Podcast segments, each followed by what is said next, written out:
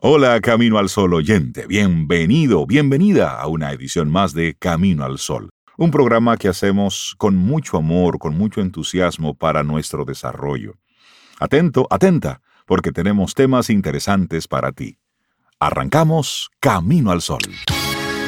Estás escuchando Camino al Sol.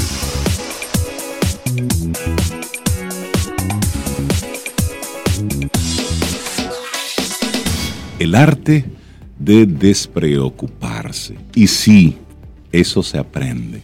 Y es lo que vamos a estar compartiendo en, esta, en este momentito. Porque decía Dete Suzuki, cuando empezamos a sentirnos ansiosos o deprimidos en lugar de preguntarnos, ¿qué necesito para ser feliz? La pregunta es, ¿qué estoy haciendo para perturbar la paz interior que ya tengo? Y entre los ladrones de la serenidad de los que habla este maestro del Zen, tiene gran protagonismo las preocupaciones. La propia palabra, preocupación, ya resulta muy reveladora. Engloba todo aquello a lo que dedicamos energía en lugar de ocuparnos de las cosas, que es lo que al final nos procura placer, realización y, ¿por qué no?, descanso mental. Claro, y como no nos ocupamos de vivir, no nos ocupamos de disfrutar, de hacer y resolver aquello que depende de nosotros, nuestra mente se proyecta hacia escenarios de dudas, de miedos y de conjeturas. Ya no estamos en el momento, nos hemos perdido en la nube de la preocupación. Y algunos pensamientos negativos son automáticos. Y John Paul Flintoff, profesor de School of Life, creada por Alain de Bottom, habla de que entre los 60.000 pensamientos que tenemos al día, según el cálculo de algunos autores, muchos son lo que se conoce PNA, que son pensamientos negativos automáticos que podemos clasificar en cinco tipos, estos PNA. Y ahí va el primero. Primer PNA, pensar en blanco o negro, separar el mundo entre bueno y malo. Liceísta y águila. A favor o en contra. Águila y Licey. Amigos o enemigos. Y no tener como un punto medio. Y a tener ese pensamiento es abonar el campo para el conflicto. Tampoco nuestros propios actos son totalmente negativos o totalmente positivos. Ver la escala de grises resta intensidad emocional a los hechos. Hay que practicarlo. Bueno, y hay otro de esos pensamientos y es hacer pronósticos. Oiga, la vida es incierta. Nadie sabe lo que va a pasar. Pero a la mente le gusta entonces estar jugando a las adivinanzas. Y sus oráculos tienden a ser negativos. Además del estrés que nos provoca, podemos generar una especie de profecía de autocumplimiento, es decir, acabar haciendo realidad aquello que tememos. Ay, sí, mira, y otra es devaluar las cosas buenas.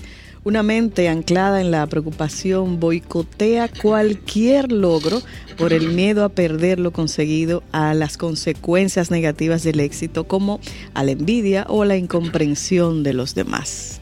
Bueno, otro pensamiento recurrente negativo es hacer un drama de cualquier cosa. hay gente que tiene un máster en, drama queen o drama king. hay personas que no se alteran en medio de un gran naufragio y otras que se ahogan en un vaso de agua. Cada cual decide el relato que da a su historia, cómo interpreta lo que le sucede y si quiere adoptar el papel de víctima o no. Pero eso es un pensamiento negativo automático. Bueno, y el último de estos pensamientos, por lo menos de estos cinco que estamos compartiendo, humillarse. Otra forma de maltrato psicológico es fustigarse con pensamientos del tipo soy un desastre, no valgo para nada, jamás levantaré la cabeza, etcétera sin darnos cuenta, con todos estos pensamientos negativos automáticos, vamos minando nuestra autoestima y nuestra seguridad. Ajá, pero entonces, ¿cómo evitar que las preocupaciones nos dominen? Bueno, sobre el parloteo mental que provocan estos pensamientos negativos automáticos, en su libro Mi mente sin mí, la doctora de, en psicología Jenny Moix recomienda separar el sujeto que piensa de lo pensado. Dicho de otra manera, tú no eres tus pensamientos. Y en este libro también cuenta que Winston Churchill se refería a sus momentos de depresión como al perro negro para separar su persona de las diferentes emociones y estados de ánimo. Cuando estaba desanimado decía a sus colaboradores, hoy vuelvo a tener el perro negro caminando a mi lado. Marcar una especie de frontera sobre entre lo que somos y lo que pensamos resta fuerza a todas estas preocupaciones porque dejamos de identificarnos con ellas y así se diluyen mucho más fácilmente. La idea aquí es, es darle la vuelta, una filosofía radical de la despreocupación. Bueno, y entre las propuestas más recientes para combatir este azote para la mente, quizás la más insólita sea la de Mark Manson un bloguero norteamericano que cosechó millones de seguidores desgranando sus soluciones radicales para dejar de preocuparse. Esta filosofía ha desembocado en el bestseller El sutil arte de que casi todo te importe nada. Eso. Y es que el origen de la infelicidad está en la búsqueda desesperada de la felicidad. Y esta historia empezó cuando en medio de sus propios problemas económicos él descubrió que sus compañeros de bueno, del piso de la habitación habían dejado de pagar el alquiler desde hacía meses, con lo que además él tuvo que cargar con todas esas deudas. Y contra la preocupación por los problemas que nos acechan, Manson lanza bombas como tú y todos los que conoces pronto estarán muertos. Suena duro, sí, pero pero es verdad. Es mentira. No sé si pronto. Ah, bueno, es que a la vez el origen de la infelicidad en la búsqueda desesperada de la felicidad. Claro, y para escapar de esa trampa propone darle la vuelta al dolor. Si perseguir lo positivo es negativo, entonces perseguir lo negativo genera lo positivo. Aquel dolor muscular que persigues en el gimnasio se cristaliza en mejor salud y energía. Los fracasos de los negocios son los que al final nos proporcionan un mejor entendimiento de lo que es necesario para tener el éxito. Es darle la vuelta a lo que nos pasa. Darle la vuelta a lo que nos pasa. Y hoy compartimos contigo de Franz Mirat el arte de despreocuparse. No es hacerse el chivo loco tampoco, ni ponerse sin vergüenza, pero poner todo en su justa medida. Y si quieres, pon, esto eh, desde el punto de vista de filosofía y con palabras elegantes, dite a ti mismo, sí, esto también pasará. ¿Quieres ser parte de la comunidad Camino al Sol por WhatsApp? 849-785-1110. Camino al Sol.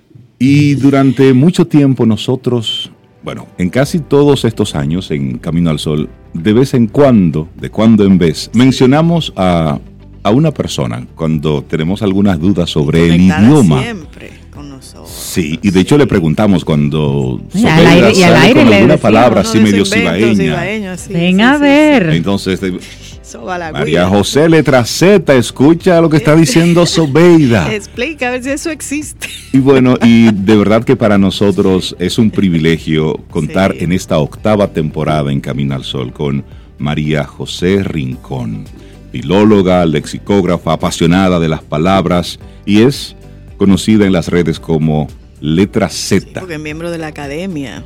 Con el número Letra- Z. sí, Sí, con la letra Y Z. es la letra Z, de letra- la Academia Dominicana de la Lengua. María José, buenos días, bienvenida a Camino al Sol. Buenos días, bien hallados. Eh, estoy encantada de estar de nuevo aquí.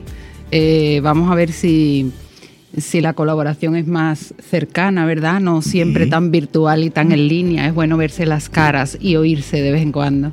Qué bueno. Para nosotros es un gusto contar Un- un contigo honor tenerte aquí. En esta octava Muchas temporada gracias. con nosotros. Hay mucho que, que hablar al respecto de la lengua. Claro Señores, sí. comiencen a hablar fino y claro que aquí está María José. Correctitos todos. Correctitos todos. Bueno, y hoy vamos a hablar de la, de la importancia de la lectura y cada encuentro con María José será precisamente invitándonos a la lectura, alguna recomendación de libros y por supuesto cualquier duda del idioma, pues estaremos abordando todos esos temas. Y hoy, de manera especial, la importancia de la lectura. María José, ¿por qué es importante leer? Mm, Quizás me voy a salir un poco de la imagen del académico al uso, ¿verdad? Ajá. Pero importante es leer porque es muy divertido. Lo más importante de la lectura es que se hace por gusto. La lectura es Sí. un placer y esa es la idea que debemos transmitir. A veces transmitimos la idea de que la lectura es necesaria, la lectura es importante, la lectura nos ayuda a la concentración, a mm, aumentar el vocabulario, a manejar mejor el idioma, a aumentar nuestra cultura, a cambiar nuestro punto de vista, a empatizar con situaciones que son, no son las que vivimos habitualmente. Pero todo eso es secundario. Sí. La lectura es diversión. Y así es que lo debemos enfocar, desde los pequeños a los mayores. ¿A qué entiendes tú que se debe que haya una especie de, de rechazo de parte de una población adulta a la lectura? A lo mejor fue la manera en cómo nos introdujeron en el mundo de la lectura. Hay varias razones. La introducción a la lectura es muy importante. Eh, el contacto con los libros es muy importante. Un niño que no nace, que no nace en un entorno que esté en contacto con los libros, es muy difícil que se Claro. habitúe a la lectura. Yo siempre pongo el ejemplo, cuando en nuestra infancia muy temprana nos enseñan que hay que lavarse las manos antes de comer, o después de ir al baño, o nos enseñan que hay que cepillarse los dientes. Al principio no queremos hacerlo. Ese baño en las determinadas edades es un drama familiar. Y no queremos hacerlo porque no tenemos el hábito. El hábito se hace con constancia, con perseverancia, con cariño, con ternura, con empatía. Se crea el hábito. Una vez creado el hábito, necesitamos lavarnos los dientes. No nos sentimos bien si no nos claro. hemos lavado las manos, si no nos hemos bañado. Eso mismo pasa con la lectura. El hábito de la lectura se crea desde la infancia y después necesitamos leer. Pero crear un hábito es eh, un asunto de constancia, de perseverancia, pero hay que enfocarlo bien. Si lo enfocamos como una obligación, como un castigo, eh, hoy no vas a ver la televisión, te vas a sentar a leer. Exacto. Sí, Sí. eso- Ya comienza entonces Evidentemente como una no imposición. estamos eh, dando la idea correcta de lo que es la lectura. ¿Cómo Claro. pudiéramos hacerlo de manera correcta con los niños? Los Ah, vamos a, vamos empezar tema. por ahí, vamos Sí. a empezar por ahí. Eh, a mí me gusta, bueno, ustedes saben que yo soy devota de Miguel de Cervantes Sí, y sí, Saavedra, sí, sí. ¿verdad? Esa es mi Biblia personal. Entonces, el que se inventó para el español la lectura divertida fue Cervantes. Eh, Cervantes dijo, el hombre no siempre tiene que estar en la tarea, no siempre tiene que estar en la labor, también hay momentos para el esparcimiento y por eso hay que crear lectura que no solo sea para educar, sino que sea para divertir.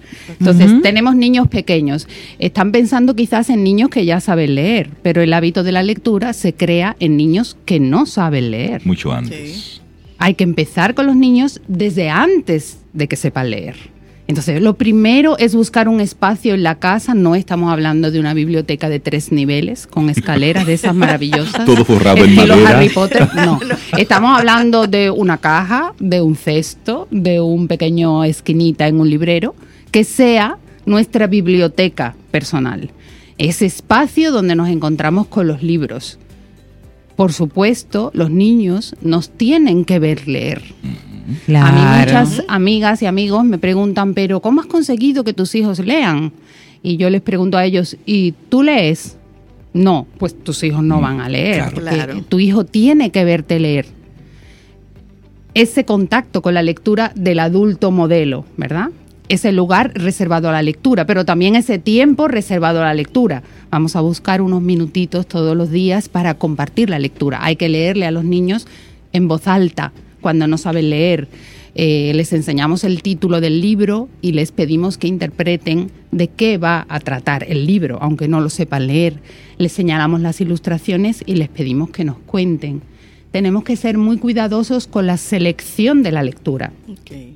¿Qué lectura elegimos para nuestros hijos? Ninguna. La lectura la deben elegir los lectores. Ah, no somos ya. nosotros los que elegimos la lectura para alguien. Llevamos a los niños a las librerías, llevamos a los niños a las bibliotecas, los ponemos en contacto con entornos donde hay gente que lee y se interesa por la lectura y favorecemos que ellos elijan sus propias lecturas Lógicamente podemos guiarlos. Una lectura para un niño pequeño tiene que ser algo con el que él, lo que él se relacione, igual que para un adulto. Tiene que ser un tema que le interese, si le gustan los animales, los carros, la naturaleza, los dinosaurios o el universo estelar, pues buscamos algo que se relacione con ese interés. Libros en materiales que no se estropeen para que los niños puedan interactuar con el libro, porque esa interacción física con el libro y no estoy hablando de libros en papel, puede ser también libros digitales, pero la interacción física con el libro es muy importante porque se convierte en lo que el libro debe representar para todos nosotros a lo largo de la vida, un gran compañero de viaje. Y ahí nos estás compartiendo cómo iniciar y crear el hábito de la lectura en los niños. Y nos pregunta Freddy, ok, así es con los niños. ¿Y qué hacemos con los adultos? Hay una etapa esencial en la lectura que va antes de la adultez, que es la adolescencia. En la adolescencia nuestros hijos quieren no parecerse a nosotros. Por lo tanto, si papá lee, no leo. Probablemente sí, pero si papá lee blanco, yo leo negro. Perfecto, favorecemos ese negro. Eh, si papá, Diversidad. evidentemente, lea. evidentemente, si el joven quiere ser rebelde, perfecto. Vamos a buscar libros rebeldes, es lo que más hay. Manifiesto comunista. Exactamente. Ah, ok. Quieres leer el manifiesto comunista y tú eres exactamente del otro El bando. libro Perfecto, rojo de- extraordinario. No- o al revés, o tu, lec- o tu lectura es el manifiesto comunista y tu hijo quiere leer, váyase usted a saber qué. ¿Verdad? Pues perfecto, porque la lectura es un ejercicio de la libertad. Y el adolescente tiene que entender eso y tiene que entender que él se diferencia manifestando su libertad en la elección de sus lecturas. Quizá no en no leer, sino en la elección libre de la lectura a la que se dirige. ¿Cómo favorecemos la lectura en los mayores? En los mayores tenemos que crear un hábito que no existe. Todos los que hemos hecho dieta sabemos que eso es muy complicado, eh, porque tenemos el hábito de comer de determinada manera y cambiarlo es muy complejo. Tenemos el hábito de no hacer ejercicio y cambiarlo es complejo, pero se puede. Lo que hay es que empezar paso a paso. Hay que establecerse un camino, un programa, una meta y hacerlo. Empecemos por lecturas de cinco minutos diarios. ¿Por qué no?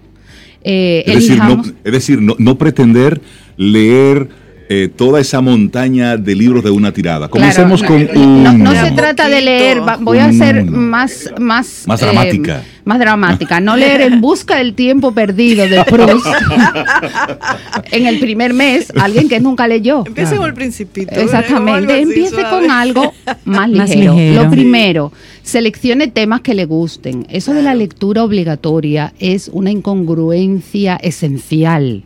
La lectura nunca puede ser obligatoria, no me interpreten mal. La lectura escolar es obligatoria. Claro. Porque hay libros Forma parte de un proceso. forma parte de un claro. proceso bien o mal llevado que podríamos mejorar siempre, pero eh, necesitamos conocer los fundamentos de la Claro. cultura literaria. Los Eso sin duda. Todo eso. ¿Cómo lo hacemos? Habría Sí. que analizarlo, pero eso tiene que seguir siendo así. Pero la lectura en libertad forma parte de nuestras preferencias íntimas. Eh, Si a ti te gustan los carros, pues lees Lee sobre, sobre carros. eso. Es decir, no hay una lectura buena ni una lectura mala. Tampoco uno está obligado a continuar la lectura. Eh, démosle una oportunidad Sí. al libro, pero no es que lo vas a abandonar en las dos primeras páginas, pero lee el primer capítulo y si no te gusta, déjalo. Hay un ahí- tema de culpa relacionado con los libros, que si compro un libro y no lo termino, me siento mal o es que yo no soy suficientemente culto para no, los no libros. pasa nada. Hay libros con los que te tú no gusta, conectas y punto. Claro, hay muy poco tiempo en la vida y hay muchos libros, los que no nos va a dar tiempo a leer. Uno no puede perder el tiempo en un libro que no le gusta. Da igual que sea el que le gusta a todo el mundo.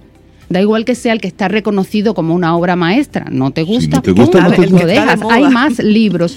Lo que no puede resultar es, no me gusta este libro, por lo tanto no me gustan los La lectura, libros. claro. Exacto. Mm. Tenemos siempre que saber elegir el que nos gusta. No vamos a empezar, ya dijimos, eh, Guerra y Paz.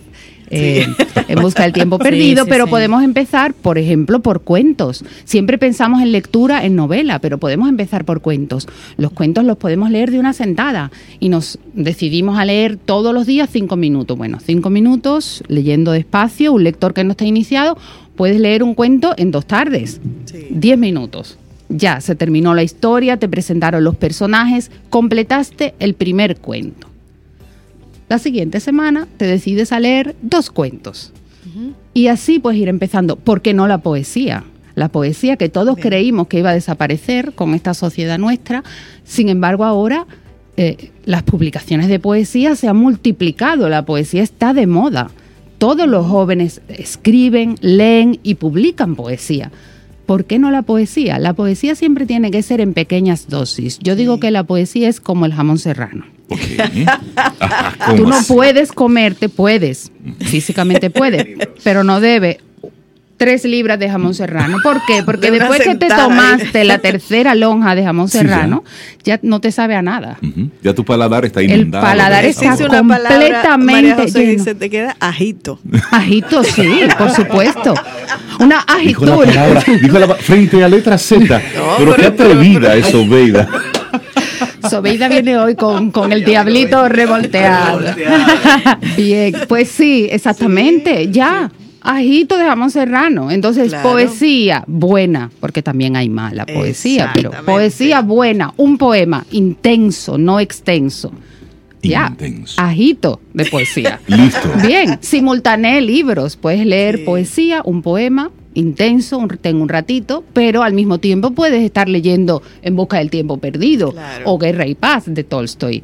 Y simultaneas. Yo simultaneo. Yo siempre tengo generalmente entre tres y cuatro libros al mismo tiempo Diferentes en mi mesa Tú de lo lectura. tomas sí. según Diferentes sí. géneros, sí. ok. No es de locos eso, eso, eso funciona. Bueno, un- poco de loco sí es, pero funciona.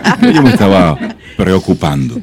María José, viajamos y vemos que la gente en el transporte público pues va leyendo.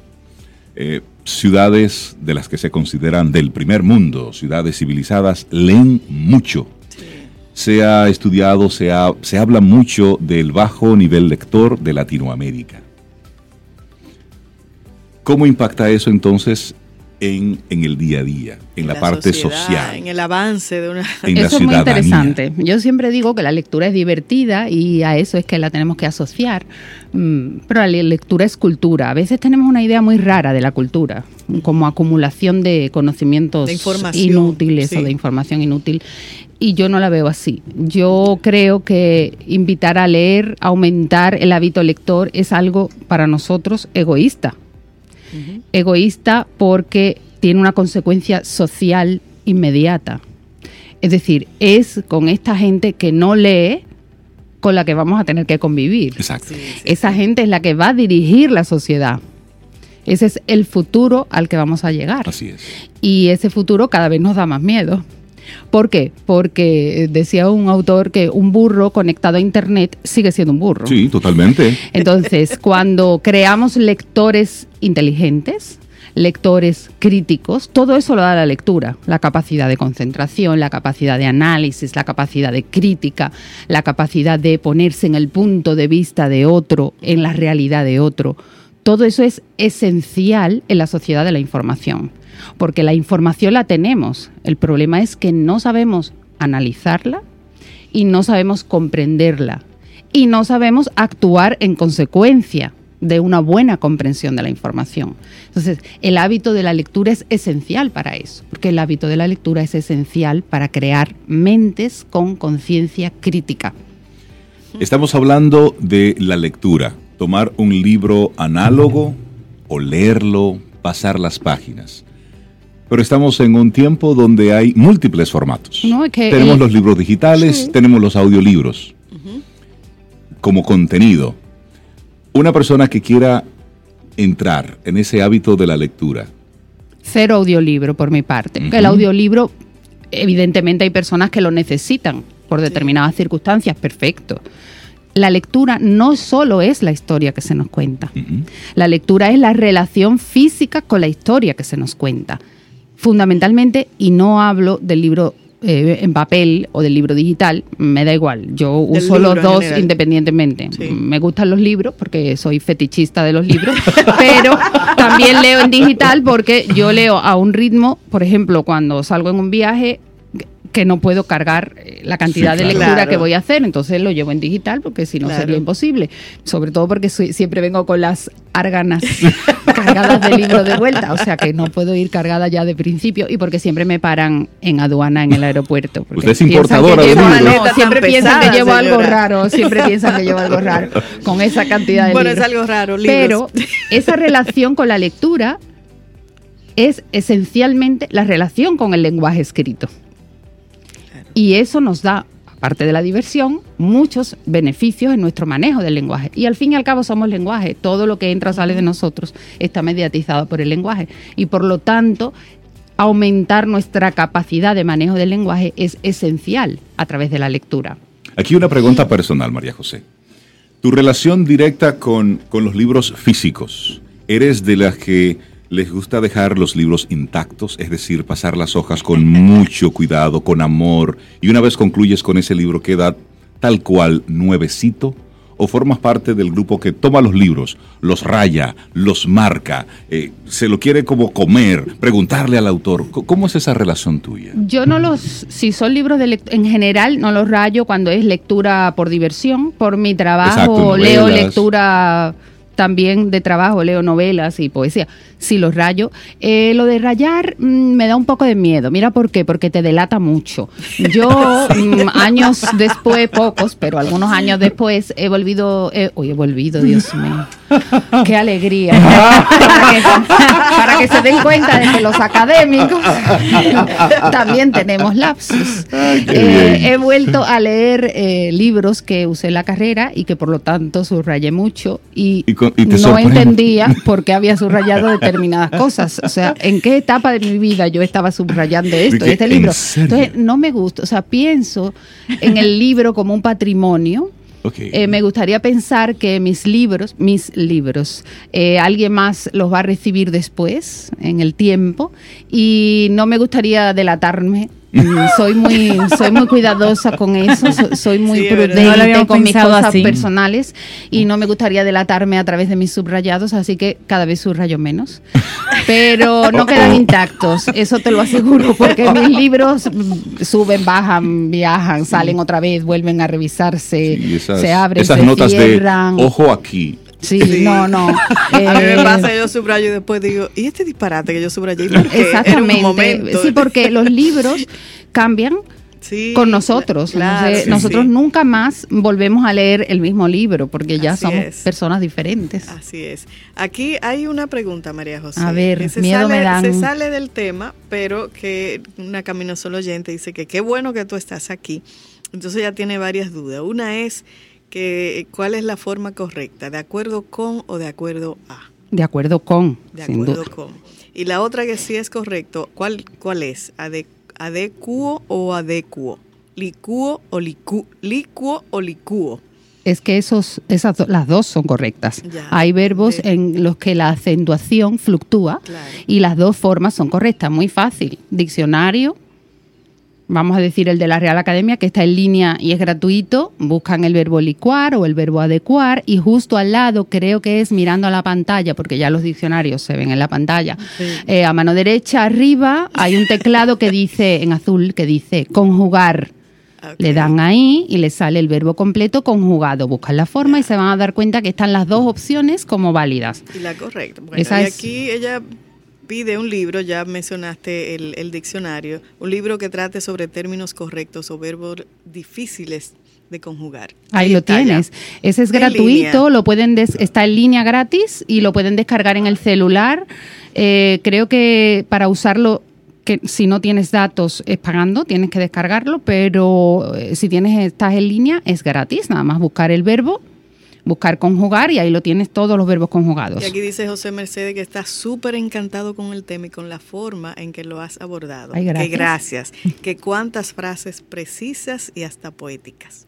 Bueno, me encanta. Es que ese es el manejo, de, lo que hace el manejo del lenguaje, la precisión y la propiedad es a lo que aspiramos los buenos hablantes. Así que gracias, José. Y esta es nuestra primera entrega. Nuestra primera entrega de muchas, así que siga anotando sus dudas. Hay una que me gustaría que lo aclaráramos al aire, María José, porque aquí mismo tenemos profesionales que utilizan la palabra de después de la palabra deber. Deben de decir y otros deben decir. ¿Cuál es la correcta? ¿Ese de en el medio ahí va o no va? Hasta la Depende. máquina del aeropuerto lo tiene. Usted debe de estar... Ese es el deber de Deber de. posibilidad y el deber de obligación. Son dos deber diferentes. Por eso el- la duda con el de, primero debemos decidir a cuál de los dos deber nos estamos refiriendo. Voy a poner un ejemplo. Por ejemplo, el de pagar. Usted ve de. Debe pagar todos los primeros de mes. Exacto. Por ejemplo, ¿no? Debe y el pagar, otro es, ok. debes, deben ser las 12 del día. ¿Mm? Si uno tiene una duda, es la posibilidad. Debe estar llegando mañana por la mañana. No es una obligación, es la posibilidad de que esa persona llegue. Esos son dos, dos de las muchas acepciones de deber. La confusión está en que con una puede usarse el de y con la otra no. Un truco académico extraordinario, nunca pongan el D y así no se Y equivocan. listo. Si no ponen el D, las dos expresiones están correctas. Pero cuando es una obligación, sí está bien El de- utilizado. Exactamente. Es decir, en, en el caso de pagar, debe de pagar. Debe, debe de de- pagar hoy. Debe, Debe, de de, pagar pasar hoy. por. Exacto. Ajá. Ah. Pero si quitan el D, No hay no hay, problema. confusión, porque las dos construcciones están correctas sin el D. Se oye feo con el D. Sí, se oye, se preguntaba. porque eh, cada vez tenemos más problemas con el uso de las preposiciones. Las preposiciones, eh, eso se cura con la lectura también. ¿eh? Eh, las preposiciones eh, nos dan problemas, fíjense, de acuerdo con, de, acuerdo a, nos hacen dudar, eh, porque eso tiene que ver mucho con el manejo de la lengua. Y cada vez las oímos más veces mal usadas y por lo tanto se nos pega un poco, pero... Aquí hay otras. La gente está muy interesada y qué Sí, sí, bueno. sí. ¿Qué es lo correcto? ¿De pie o en pies? Sin duda si la S. Aunque tengamos dos pies. Es que la lengua muchas veces no tiene que ver con la realidad.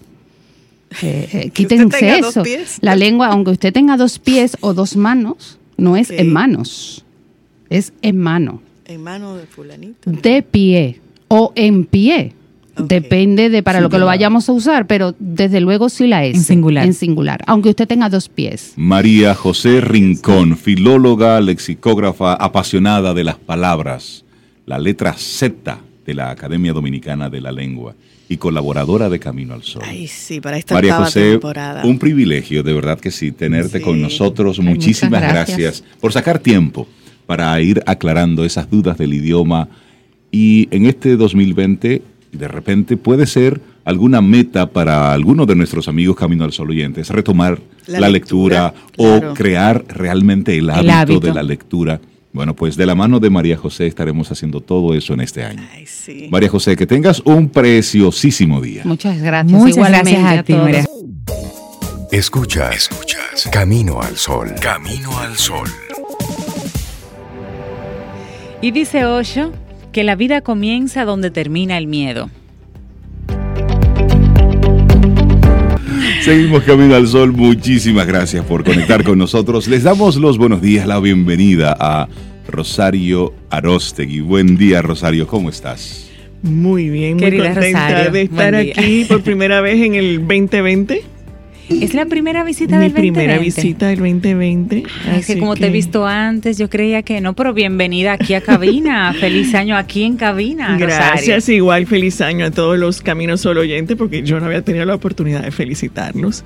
Y como hablamos de número del 8, el 9, yo vine con el 0 Rosario. Sí, hoy. con el cero. porque vine a hablar de eligiendo desde cero. ¿Y por qué desde cero? Bueno, primero porque estamos comenzando el año, entonces voy comenzando con el capítulo 001 de cómo tomar la decisión de elegir una profesión y que en este momento, dígase enero, comienzo de un segundo cuatrimestre, mitad del último año escolar, aquel que está en la última etapa de la corrida para elegir carrera, está con esa presión y muchas veces está, es que, es que estoy en cero, es que no tengo la más mínima idea. Y entonces elegir desde cero, pero tienes que elegir porque hay que inscribirse en algo eh, o sencillamente te vas a quedar fuera. Entonces cuando estás en cero es porque no tienes ninguna idea, nada. Eh, entonces, ¿cómo vamos a elegir? Cuando de hecho elegir quiere decir que vas a evaluar una opción y la otra para poder ver con cuál te Sí. quedas. Entonces yo vengo hoy con una propuesta así como, bueno, ya te toca elegir y aunque no estés en el último año, tú puedes comenzar con este ejercicio desde el primer momento que comiences a pensar qué voy a hacer. Sería ideal que este planteamiento te lo hagas en primero de bachillerato. Y es que así como hacemos presupuestos financieros, también hagamos un presupuesto de vida. Porque al Me final, al final de cuenta, el presupuesto es supuesto antes.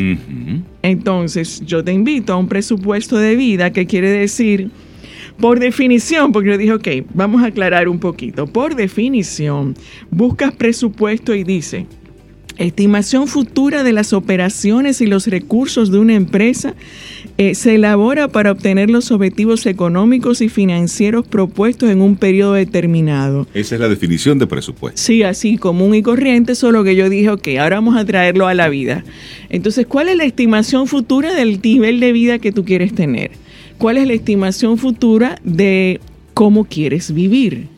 Entonces, eh, de a partir de ahí, mi propuesta es que comiences el presupuesto con por lo menos dos a tres opciones, que viene siendo lo que le llamamos escenarios en el presupuesto, la peor, la, del, la, la mejor y la del medio. Bueno, entonces elige tres carreras cualesquiera las que te resuenan un poco más, porque muchas veces el joven dice es que no tengo ni idea de lo que a mí me gusta, es que yo no sé ni para qué sirven. Bueno, pues yo te estoy invitando a comenzar la tarea con las tres primeras que te llegaron a la cabeza. Porque si no tenías idea, vamos a darte una. Entonces, pero no te quedes con una, porque ya ni siquiera estás en el ejercicio de la elección y lo que quiero es que llevarte a un ejercicio de elección. Entonces, eh, lo que vas a estar haciendo es suponer que si yo eligiera arquitectura, ¿cómo sería mi vida de, como profesional? Si yo eligiera medicina, ¿cómo sería mi vida como profesional? Si yo eligiera cine, ¿cómo sería mi vida como profesional? Entonces, una vez elijo tres carreras, cualesquiera, voy a pasar a elaborar escenarios siguiendo las preguntas exactamente iguales para las tres. Y es, la primera es eso, ¿cuál es ese, cómo me visualizo si eligiera A, si eligiera B o si eligiera C? Esa visualización en tu vida profesional quiere decir que no es cuando estás recibiendo el título, sino cuando estás ejerciendo y te visualizas en cómo te gustaría tu día normal de trabajo, haciendo qué, con quién estarías trabajando, qué tipo de cosas estarías haciendo. Y una vez que estás en esa respuesta, que ojalá puedas mientras más imágenes puedas tener, más, muchísimo más, rico, más, rico. Entonces la siguiente pregunta sería, ok, y entonces para que eso suceda, ¿qué yo necesito saber? O sea, ¿qué conocimientos me hacen falta? ¿Y qué es lo que necesito saber hacer? ¿Qué son? ¿Cuáles son esas habilidades que me vendría bien para ser un profesional exitoso en A, en B Entonces lo que estás haciendo ahí es evaluar qué es lo que me pide la profesión, eh, cada una de ellas, y que incluso, porque estamos hablando de presupuesto, no vamos a dejar fuera un número cuantitativo. ¿Qué yo puedo esperar de nivel de ingreso? Yo sugiero que esa sea la última pregunta y que la revises después.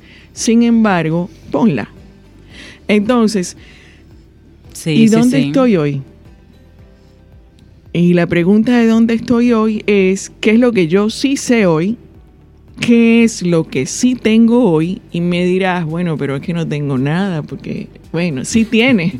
tienes recursos, tienes habilidades y tienes conocimiento. Y tienes deseos. Tienes deseos.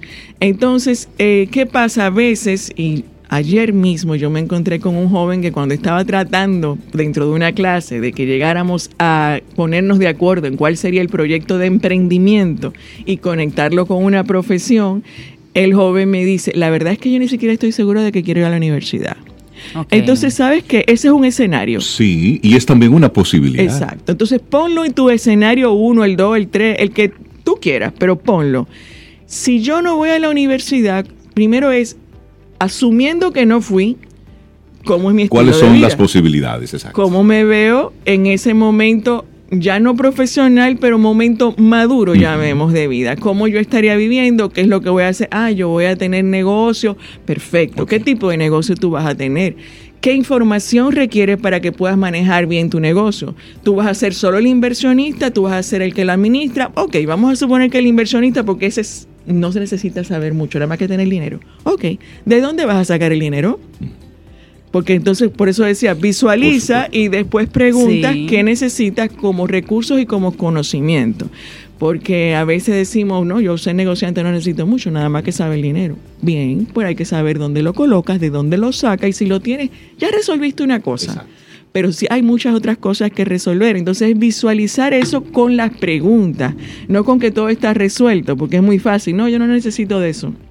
está demostrado y cuando he hablado en otras ocasiones de emprendimiento es que esos proyectos que son sostenibles en el tiempo, estadísticamente tienen mayor sostenibilidad aquellos que están dirigidos por personas que se han preparado. Ahora bien, ¿en qué tipo de preparación? Ah, eso es otra cosa, pero necesitas prepararte. Pero me gusta esa propuesta que haces de observar el no ir a la universidad, el no una formación eh, profesional eh, habitual como una opción. Porque nos estamos llenando de, de cajas y de etiquetas. Después de, del bachillerato, pues lo que sigue, sí o sí, es la universidad. Pero ¿y si no? Y si lo que quiero es simplemente es algo técnico, si lo que quiero es otro tipo de oficio, el desarrollo de alguna habilidad, necesariamente tengo que pasar por la dura pena de cuatro, cinco, seis años en un espacio, perdiendo un tiempo que lo puedo aprovechar para el desarrollo y, y el cultivo de esas otras habilidades. Es decir, verlo como una posibilidad. Es válido para los hijos, pero sobre todo para los padres. Sí, que queremos al licenciado, al ingeniero, al abogado, al doctor. ¿Qué le pasa mucho a los artistas, a los músicos, que tienen que sacar ese título para cumplir como un requisito familiar para luego tener ese permiso y una vez licencia. Como que cumplen el compromiso. Mira, aquí te entrego mi título de arquitecto. Toma, pum ahora yo quiero hacer lo mío. Y mientras tanto, eh, como dice, todo pasa por algo, pero invertiste un tiempo que no te está produciendo, pero cumpliste con algo emocional. Pero era necesario, bueno. Ahí está la pregunta. Entonces, precisamente, esa es la, la, la idea es que en vez de yo confrontar, a ¿por qué no, no estudies esto, no hagas aquello? Es que invitar al mismo joven que sea parte del proceso de decisión, viéndolo como escenario. Entonces, ok, no sé qué estudiar, vamos a inventarnos una, pero no una, porque ahí no hay ejercicio. Y ahí, Rosario, te hago una pregunta. Este joven está haciendo este presupuesto. ¿Qué tanto eh, deben eh, estar eh, inmiscuyéndose los padres en ese proceso? En un momento dado sí, pero el ejercicio es como te pongo esta tarea y cuando la tengas hecha hablamos y me compartes lo que encontraste. Eh, vuelvo a, a, caso, o sea, en, algo similar estaba compartiendo con, con, los jóvenes de ayer, como decía, y hay uno que me dice, bueno, es que yo tengo dos posibilidades. Cuando yo le digo de tres escenarios, me dice, yo tengo dos posibilidades con la carrera que estoy pensando. O me va muy bien o me va muy mal. Bueno, para todo. No, él, decía, yo solo tengo dos, o me va muy bien o me va, muy, mal. Ya hablamos de ese pensamiento, que es todo blanco, todo, negro. Sí, pero entonces, entonces la pregunta que yo le decía, ok, porque como se estaba trancado ahí, entonces hacemos el presupuesto para cuando te vaya todo mal o lo hacemos para que te vaya bien. Exacto. Porque entonces, si lo hacemos porque te puede ir mal, no hagamos nada. No, no tiene sentido. Y no agarres ese camino que ya dice que vas a ser un fracasado. Ya lo estás sentenciando. Ahora, ¿qué pasa? Cuando te das cuenta que la opción es que te puede ir muy bien o muy mal, entonces, ¿qué hay que hacer para que te vaya muy bien? Muy bien, claro. Entonces ahí descubrimos... ¿En qué carril te pones? Y qué es todo lo que requiere de mí porque requiere de mí prepararme, requiere de mi disciplina y vienen los pero, ah, pero es que hay mucha gente en ese negocio, eh, perdón, en esa carrera, hay mucha competencia, etcétera, etcétera. Entonces, ¿qué vas a hacer tú para ser diferente y ser tú el que esté más arriba? Y te vas a dar cuenta de que si tienes un plan de carrera, carrera de vida, ¿qué es lo que vas a hacer? No importa si tiene título o no tiene título, tienes algo que hacer para hacer realidad ese escenario que te estás planteando. Y una de las cosas maravillosas que tiene esta época es las, son las opciones, es la búsqueda de ayuda. Antes las opciones eran limitadas y por lo general usted estudiaba lo que su papá, su mamá le decía lo que le iba a pagar en la universidad. Estamos en otros tiempos y contamos con profesionales como Rosario. Si algún padre identifica en sus hijos esa, esa disyuntiva, esa no definición, ¿cómo se puede poner en contacto contigo? ¿Cómo tú le ayudas en el proceso? Eh, pues con muchísimo gusto tenemos algunos talleres y también trabajamos de manera individual con los jóvenes y me pueden contactar en las redes como Rosario Arostegui, igual llamando a nuestras oficinas al 809-549-4619. Rosario Arostegui, bienvenida a esta octava temporada de Camino al Sol. Escuchas Camino al Sol. Esperamos que todo el contenido de hoy haya sido de tu disfrute y aporte en general. Recuerda nuestras vías para mantenernos en contacto. Hola arroba caminoalsol.do. Hasta la próxima y pásala bien. Contigo hoy. Contigo siempre. Camino al sol.